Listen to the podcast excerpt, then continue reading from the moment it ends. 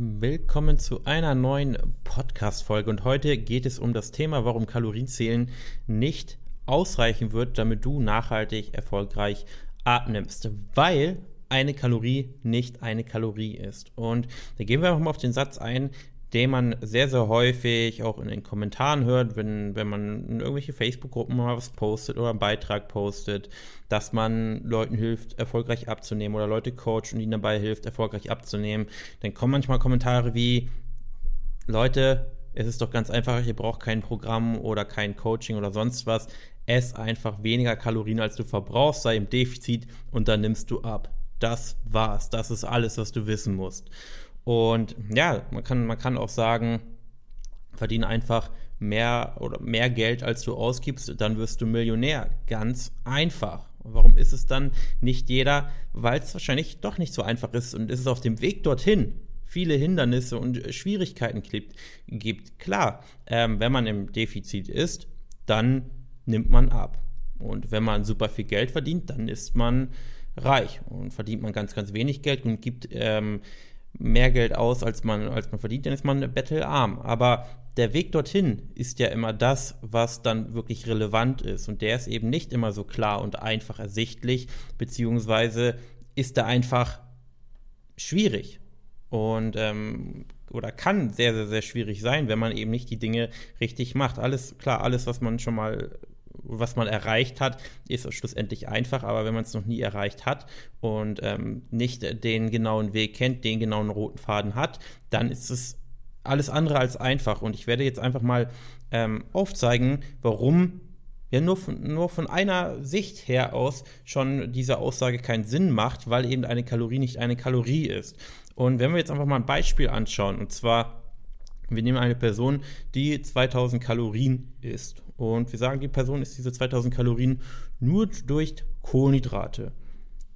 Dann müsste diese Person 500 Gramm Kohlenhydrate essen, um auf 2000 Kalorien zu kommen, weil 1 Gramm Kohlenhydrate sind circa 4 Kalorien und 4 mal 5, 2000. Und bei den Kohlenhydraten ist es so, da kann man ungefähr mit 5% Verlust rechnen. Und hier ist schon auch das Erste, warum eine Kalorie netto letztendlich am Ende nicht eine Kalorie ist, weil die Absorbation oder es kommt schlussendlich ja immer darauf an, wie viel dein Körper absorbiert und das ist auch nicht bei jedem Körper gleich. Und man kann aber ungefähr mit 5% Verlust rechnen. Das heißt, von den 2000 Kalorien, die du isst, kommen letztendlich 1900 Kalorien an und 5% Verlust, die der Körper bei der Verarbeitung hat, die der Körper auch aufwenden muss, um das Ganze zu verstoffwechseln, sind verloren gegangen quasi auf dem Weg.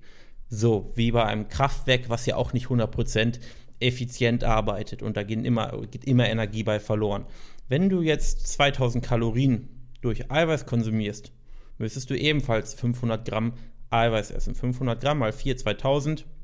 Ich würde es natürlich keinem empfehlen, das zu tun, ähm, weil dann könnte es ähm, ja, Verstopfungen geben. Aber beim Eiweiß ist es schlussendlich so, dass der Verlust bei 25% liegt. Man sagt auch, eigentlich hat Eiweiß nicht 4 Kalorien pro Gramm, sondern 3,2 Kalorien pro Gramm, weil eben der Körper, damit er das Eiweiß quasi verwerten kann, nutzen kann als Energie, einfach viel mehr Arbeitsschritte tätigen muss und da eben schlussendlich viel, viel mehr Energie in Form von Wärme verloren geht. Das wirst du auch merken, wenn du eine sehr, sehr oder anfängst, sehr, sehr eiweißreich zu essen, hast du automatisch mehr Körperwärme, weil einfach viel mehr Wärme ausgestrahlt wird bei der Verarbeitung des Eiweißes. So, 25% Verlust heißt, es kommen letztendlich nur noch 1500 Kalorien an. 1500 Kalorien im Vergleich zu 1900 Kalorien sind äh, täglich 400 Kalorien Unterschied.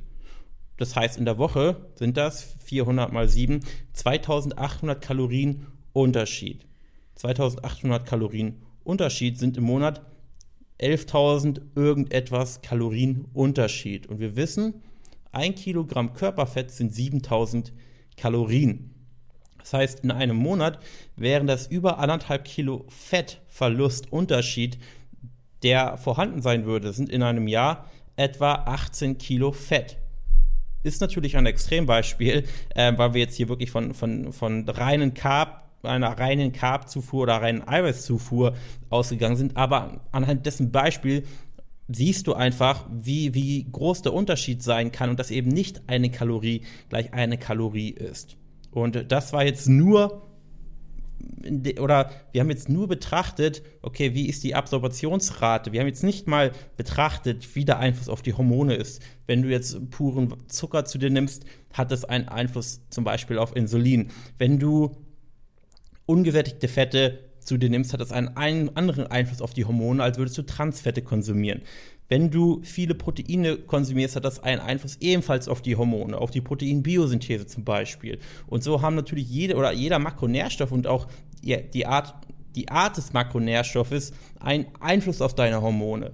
Und deshalb kann man nie oder deshalb ist erstens eine Kalorie nicht eine, eine Kalorien und deshalb kann man auch nicht einfach sagen, ist einfach weniger, als du verbrauchst, dann nimmst du schon ab. Kurzfristig stimmt das, aber langfristig wird es nicht funktionieren, weil, ja, es stimmt immer noch langfristig, aber du wirst es einfach nicht schaffen.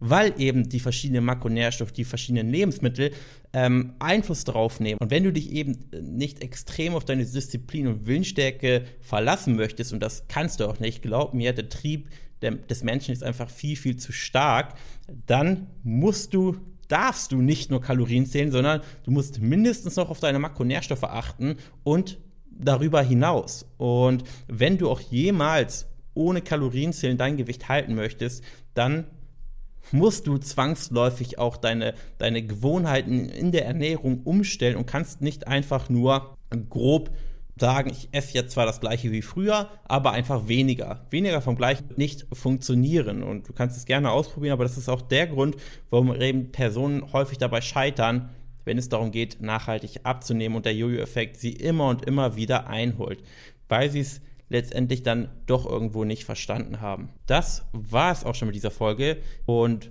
wir sehen uns dann wieder in der nächsten Folge. Bis dahin.